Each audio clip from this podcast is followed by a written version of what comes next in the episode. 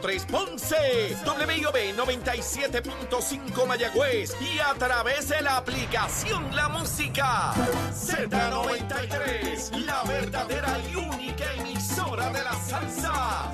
Gracias por estar aquí en el Día Nacional de la Salsa. Nación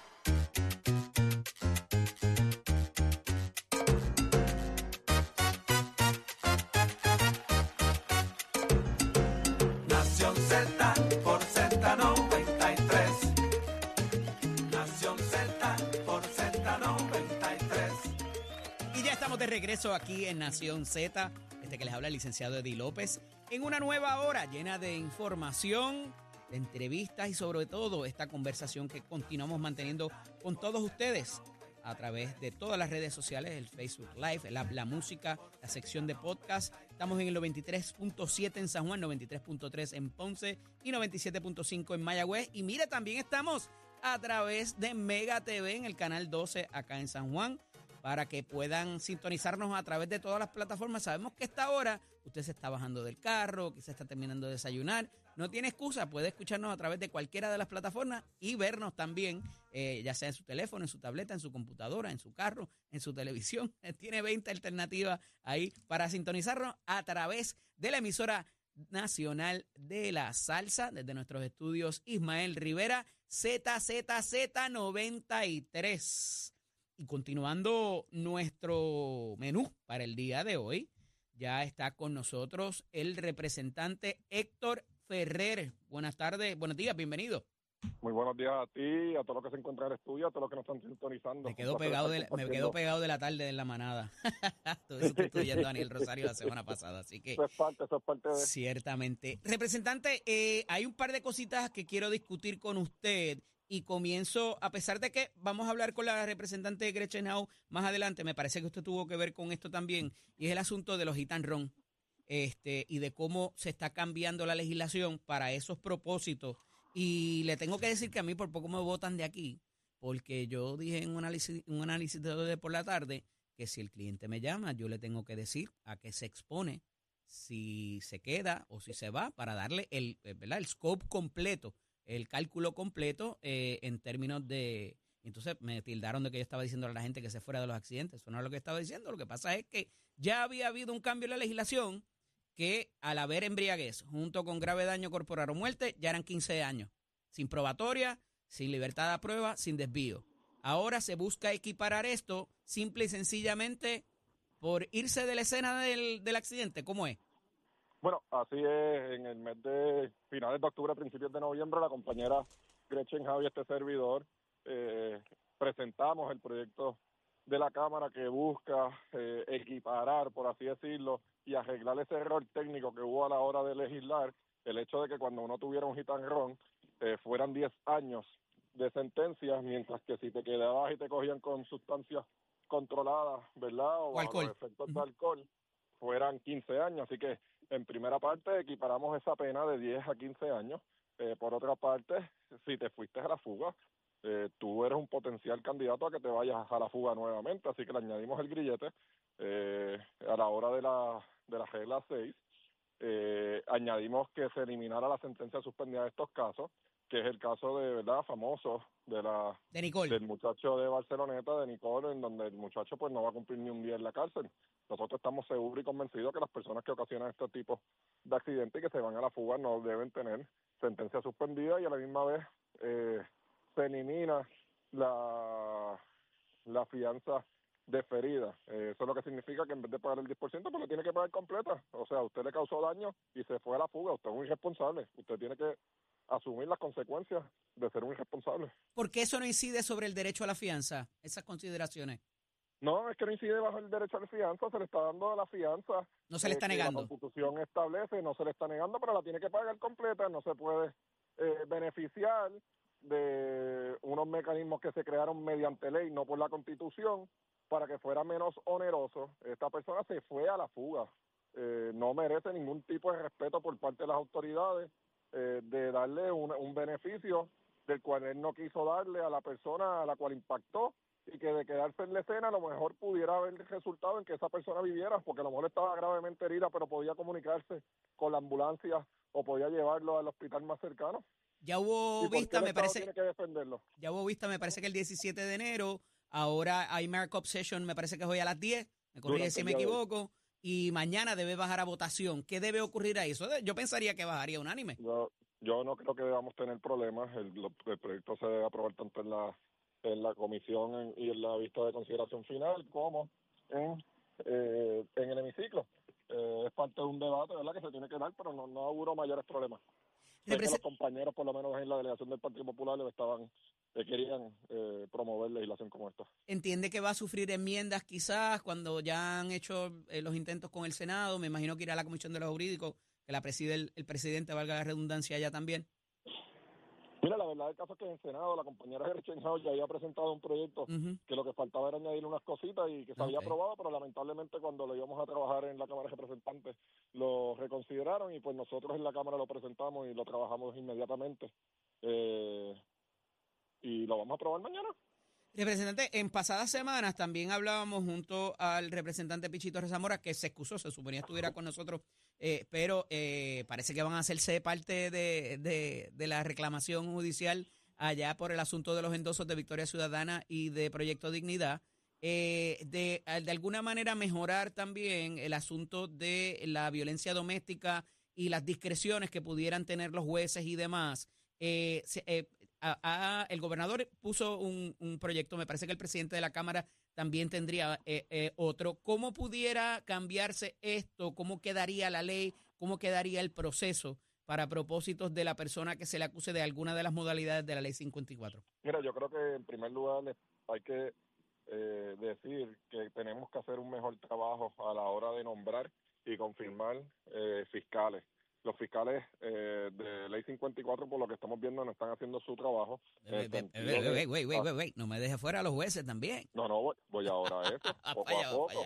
Voy, voy, voy po- poco a poco.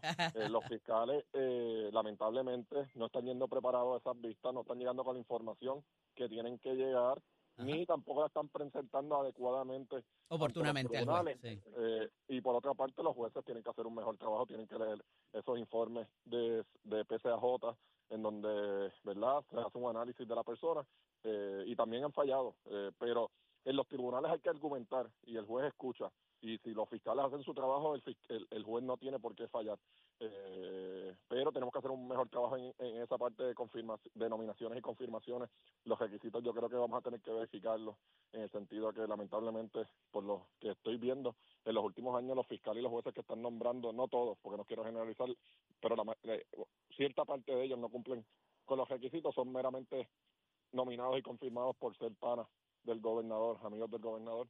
Eh, por otra parte, en cuanto a las leyes de ley 54, se convirtió en ley recientemente una eh, una ley para buscar que el grillete le notificara a las víctimas si el eh, si el eh, aquel que gozara de una orden de protección se acercara dentro de un perímetro eh, de la víctima pues le pudiera avisar para que esa víctima pudiera salir eh, del perímetro. Por otra parte creo que eh, se presentaron proyectos para hacer que el grillete fuera eh, mandatorio eh, y hay un sinnúmero de propuestas pero la verdad el caso es que esto la, la violencia de género no se combate solamente con las penas o, o modificando lo de grillete o no, sino hay que, tiene que ser desde una La perspectiva crianza y la de educación, de crianza. Nosotros, pues este servidor presentó eh, legislación para que las escuelas del país enseñara que la mujer como el hombre pueden hacer lo mismo, que en vez de eh, en, la, en la clase de matemática enseñar que José eh, batió de 3-3 y batió un mil por ciento, pues que el caso sería que María batió de 3-3 y batió un mil por ciento, que en vez de hablar de gobernadores se habla de gobernadoras, que en vez de hablar de enfermeras se habla de enfermeros, eh, que en vez de hablar de maestras se hablen de maestros y así por el estilo y comenzar a cambiar esa esa perspectiva en la mente de nuestros niños y que aprendan que eh, el niño y la niña eh, son iguales y que no hay ninguna diferencia y que eh, la diferencia está en, la educación que uno obtenga y en los grados académicos o en el o en la profesión que ellos escojan para echar hacia adelante. Representante, no me lo puedo dejar ir sin que me reacciona, sin que me reaccione a esta noticia que trasciende a través del nuevo día de la cantidad invertida en viajes de los legisladores, cerca de 800 mil dólares. Obviamente en la Cámara son más miembros, así que eh, se llevan una cantidad. Eh, esto es importante, chihichijá, eh, ¿qué, qué, qué podemos, ¿cómo podemos justificar esto eh, de alguna manera para la persona que está viéndolo como un gasto de los cuerpos legislativos y de los miembros de ella? Mira, la verdad del caso es que yo he decidido durante este cuatrienio que los viajes que yo lleve al exterior los voy a los he costeado con mi dinero personal, eh, pero no pongo en tela de juicio lo que han hecho mis compañeros legisladores. Eso sí, le toca a cada uno de los electores, por lo menos en el, en el caso de la Cámara de Representantes, cada uno de ellos rinde un informe eh, y está público. Así que le toca a los electores buscarlo, analizarlo y determinar si eh, la- el gasto o la inversión de ese dinero se hizo adecuadamente. Pero hay una- parece haber una diferencia, que es una de las cosas que trae el reportaje de cómo se hace en la Cámara y cómo se hace en el Senado, porque en el caso de la Cámara se lo cargan al presupuesto del representante y en el caso del Senado hay un fondo operacional, por lo que entendí. Ex- Explíquenos Correcto. eso. Correcto, en la Cámara de Representantes, cuando un representante decide viajar, eh, el gasto es de parte de la oficina, así que tiene que hacer los ahorros suficientes para poder hacer los viajes. En el Senado, pues parece que lo paga eh, la administración, yo no- de- me acabo de enterar. Y en la Cámara de Representantes, cada viaje que uno da, tiene que rendir un informe, cuando usa dinero público, tiene que rendir un informe de los logros, las actividades y las cosas en las cuales participó o de las que se adjudicó durante ese transcurso. Por ejemplo, si se viaja a Washington, D.C., a cabildear eh, porque haya el seguro social suplementario, pues uno en ese informe pone las reuniones que tuvo con los congresistas o los senadores eh, y la y la discusión que se dio en, en esas reuniones, ¿verdad? y los logros que se pudieron haber alcanzado. Pero nuevamente, eh, este servidor eh, durante este cuatrienio ha decidido que cuando viaja al exterior se utiliza utilizo los fondos personales, eh, pero le toca a cada elector eh, acudir a la página de la Cámara de Representantes y en total transparencia allí van a ver los informes y los desgloses de cada uno de los viajes de los representantes y le toca eh, pues tomar la determinación si fue un gasto o fue una inversión. Representante, gracias por estar con nosotros en la mañana de hoy. Continuaremos este diálogo eh, junto al compañero Pichito Reza Zamora. Un abrazo. ¿Cómo no? Un abrazo. Interesante la, la perspectiva de un legislador joven, de un legislador que ha tenido unos asuntos bastante interesantes con los que ha tenido que lidiar. Así que seguiremos teniendo ese panel junto al representante eh, Torres Zamora, eh, porque es un buen complemento, es una conversación inteligente como las que les tenemos acostumbrados aquí a través de Nación Z por Z93. Así que prontamente escucharemos un poco más de ellos. Ya está con nosotros aquí el amigo Antonio Maceira amolándose los colmillos para lo que vaya a ser la discusión de los temas. Buenos días, Antonio. Buenos días, Eddie. Buenos días a todo el mundo aquí en el estudio. El pueblo de Puerto Rico que nos sintoniza. Estás con el machoc ahí ready ya. Estoy con el machoc ready. Yo pensé que hoy la lluvia iba a cesar, pero seguimos en modo huracán, así que estamos aquí Así es, cómodos. así es. Mira, por la línea telefónica tenemos a la senadora, ex senadora, ahora representante, Gretchen Howe, a quien le damos la bienvenida. Buenos días, representante. Buenos días, licenciado Eli López. Eh, buenos días, Antonio Maceira. Gracias por la oportunidad. Aquí estamos nuevamente. Todavía estoy haciendo el switch de, de, de senadora a representante, así que me disculpo por si acaso se me va. Representante, Te escuché, te escuché. Hay un tema Cuéntame. ahí bien interesante y, y me ha traído, le, le, le, le, le digo, le, le cuento que me ha traído problemas aquí inclusive, porque en las tardes yo hago un análisis más legal más que, la, que el de política que hago en las mañanas. Y cuando habían trascendido varias eh, situaciones con estos de los hit and runs, yo decía, mira, uno como abogado te llaman de madrugada y tú tienes que dar honestamente tu opinión de lo que la persona se expone. Eso se trastocó un poco y me dijeron que yo estaba eh, favoreciendo a que la gente se fuera de las escenas y que les estaba recomendando eso, pero evidentemente uno como abogado, y usted así lo ha sido también, así lo es, eh, pues eh, tiene que decirle al cliente lo que, ¿verdad? Lo que pasa en cada una de esas instancias. Y como medida correctiva, hablaba con el representante Héctor Ferrer ahora mismo, eh, eh, porque es coautor de la medida que usted tiene a bien interponer, el asunto para equiparar quizás lo que es la embriaguez ante un grave daño corporal o ante una muerte, pero en el caso de que la persona evada la jurisdicción, eh, o no la jurisdicción, sino el- la escena del, de- del accidente. Eso es correcto. Esto equipara eh, las deficiencias que habría entre una ley y esta ley, ¿verdad?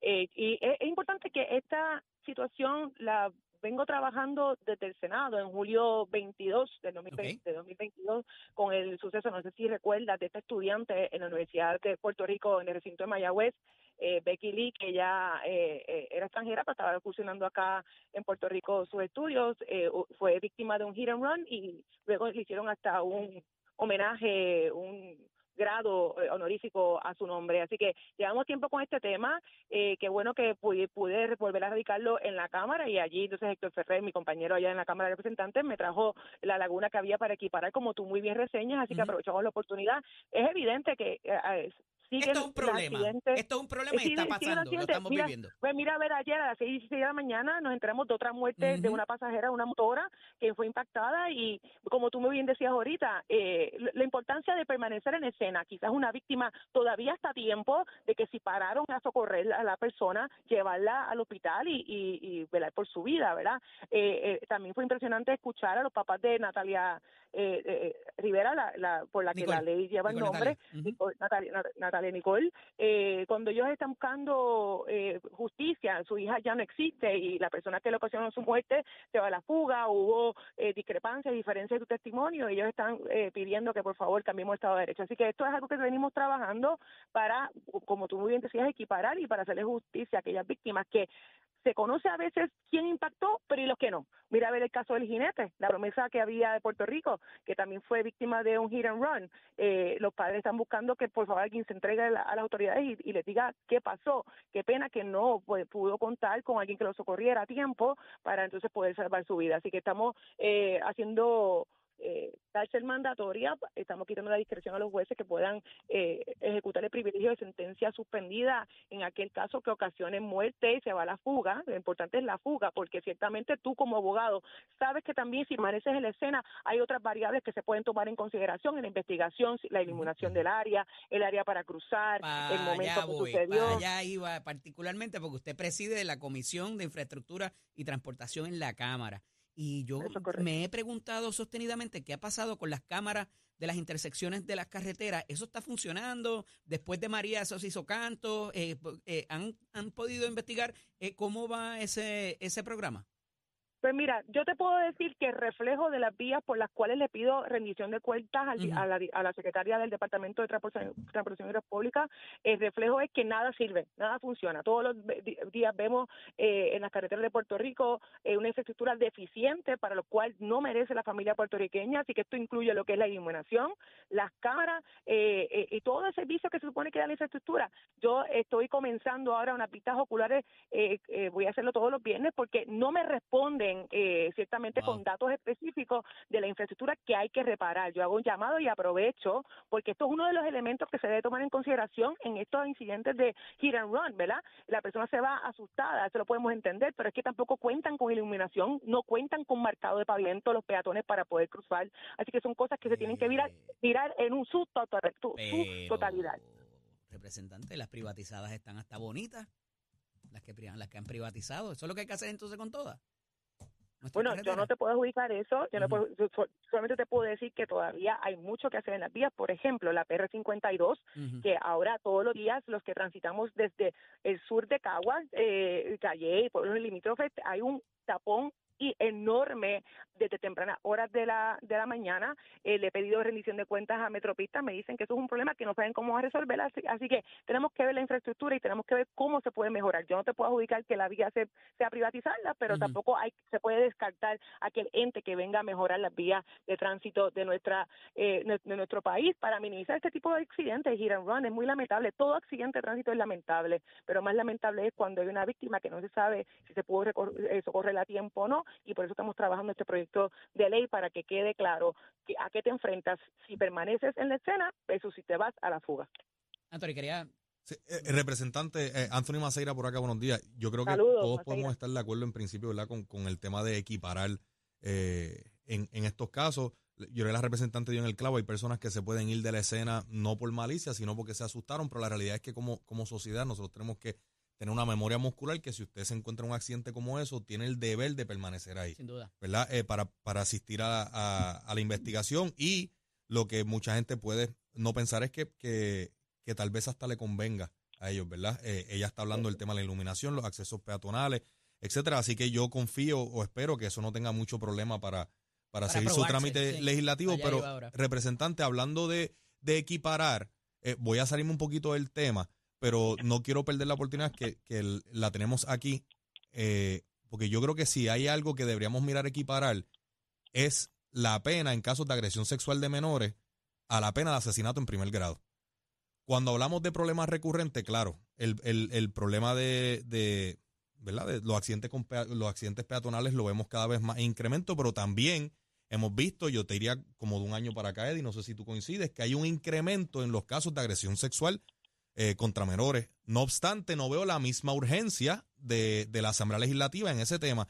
Y yo creo que algo sencillo que se podría hacer es precisamente equiparar la pena en esos casos a la pena de asesinato en, en primer grado. Porque si bien no necesariamente termina con la vida del menor, la realidad es que asesinaste el alma de ese niño, asesinaste la inocencia, ase- asesinaste el desarrollo. Yo he visto Eh, en otras jurisdicciones que se han recrudecido las penas y, y me corrige, eh, representante, eh, pero no, no equipararlas tanto así como a ¿Pero por qué no? asesinato en primer ¿Por qué grado. no? Si, si, si vemos los, los puercos, porque no hay otras palabras, que han salido en los pasados meses, de padres que violan a sus hijas de, de dos, tres años, eh, ¿por qué no equipararlo a la pena de asesinato en primer grado? Licenciada, Bueno, por eso, por eso es el proceso legislativo, Ajá. por eso es el proceso legislativo y yo recurro a aquellos que están practicando eh, ahora mismo en los tribunales que se acerquen a nosotros. Yo he sido una, una representante, viste, y por poco vuelvo a decir senadora como tú.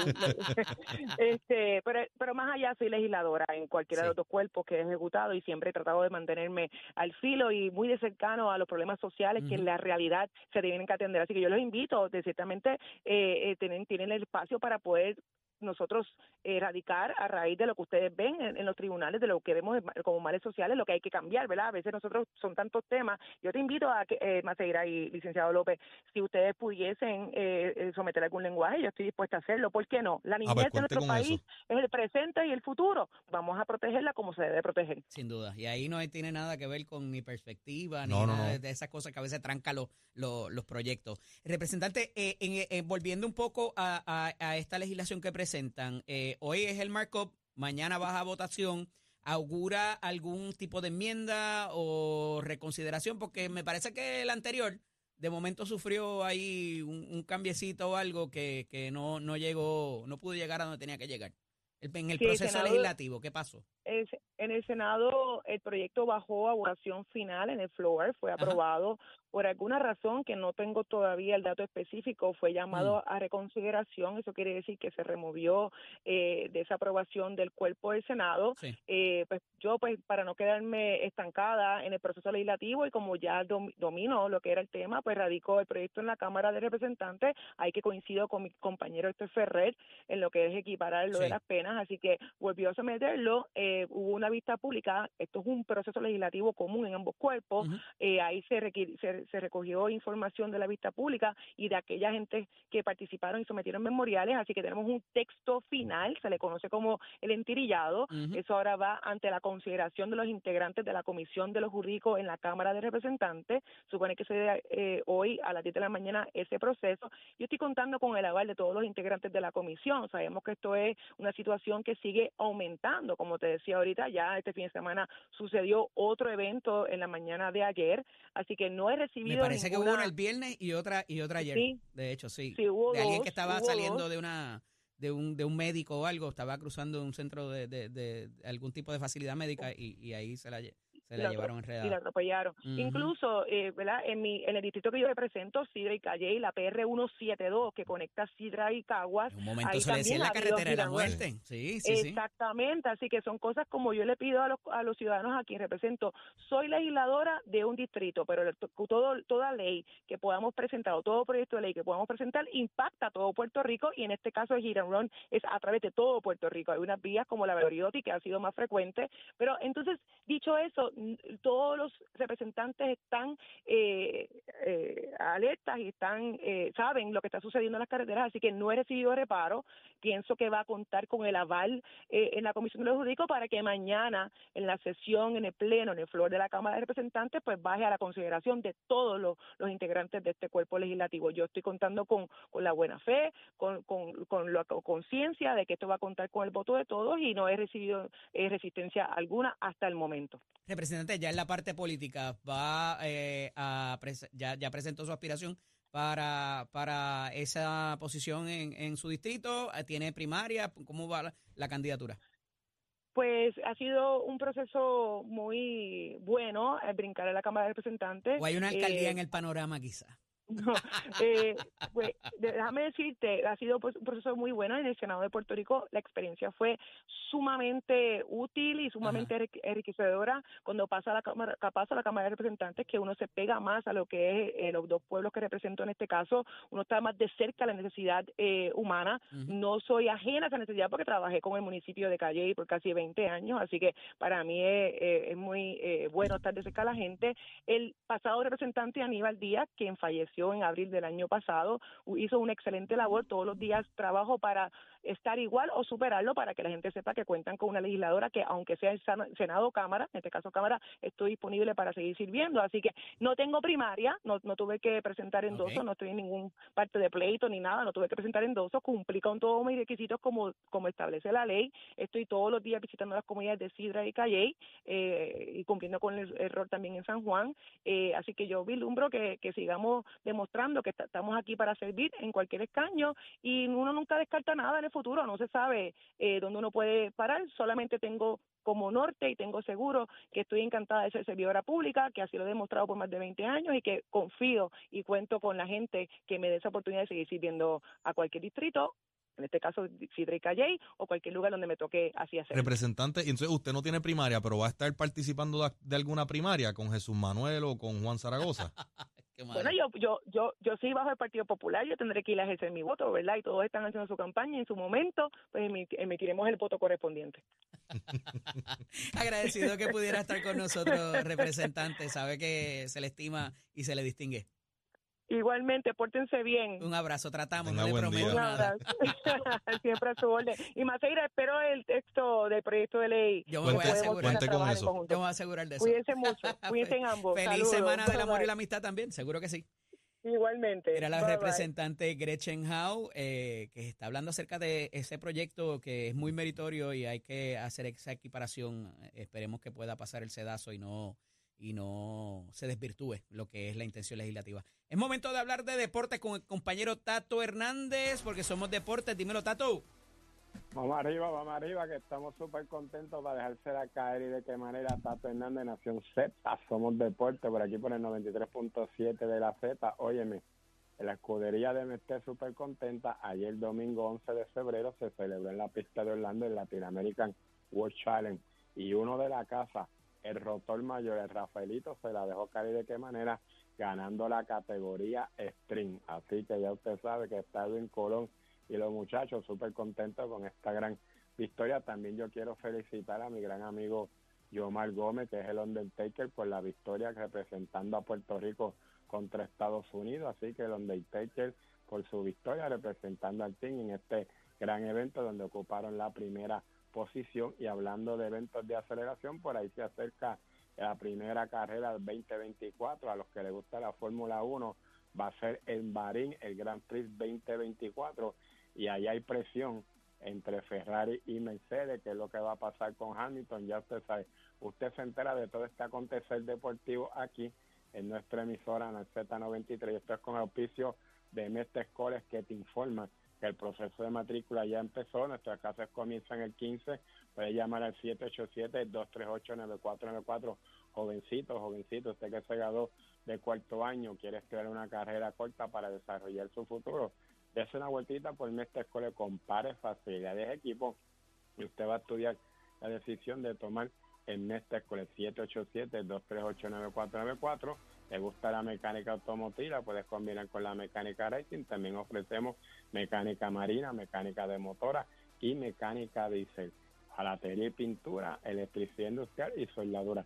787-238-9494. Recordándole que Mestre Escoles construye tu futuro. Que tengan muy buen día. Recordándole que estamos aquí desde el Doctor Center. El que me quiera venir a ver de mis amigos en el cuarto 411B. Estamos, pues ya usted sabe, batallando con esto y la próxima actividad, febrero, marzo 3, en, ahí en el Martin Barbecue de Manatí, una gran actividad que está haciendo mi amigo Millán. En las redes van a tener mucha información. Los quiero con la vida, que tengan buen día. Oye, chamo, give it on, my friend. Buenos días, Puerto Rico. Soy Emanuel Pacheco Rivera con el informe sobre el tránsito. A esta hora de la mañana ha comenzado a reducir el tapón en la mayoría de las carreteras principales del área metropolitana. Sin embargo, la autopista José de Diego se mantiene congestionada desde Bucanan hasta el área de Atorrey en la salida hacia la Expreso las Américas, así como la carretera número 2 en el cruce de la Virgencita y en Candelaria en Toa Baja y más adelante entre Santa Rosa y Caparra. Además, la 165 entre Cataño y Guaynabo en la intersección con la PR22, así como la PR5, la 167 y la 199 en Bayamón, y la 176, 177 y 199 en Cupey. Por otra parte, la autopista Luisa Ferré entre Montiedra y la zona del Centro Médico en Río Piedras y más al sur en Caguas, así como la 30 desde la colindancia de Junco Sigurao hasta la intersección con la 52 y la número 1. Hasta aquí el tránsito, ahora pasamos al informe del tiempo.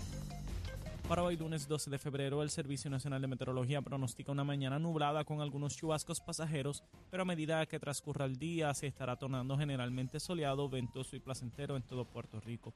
Hoy los vientos soplan del este con velocidades de 8 a 14 millas por hora y algunas ráfagas sobre las 25 millas por hora.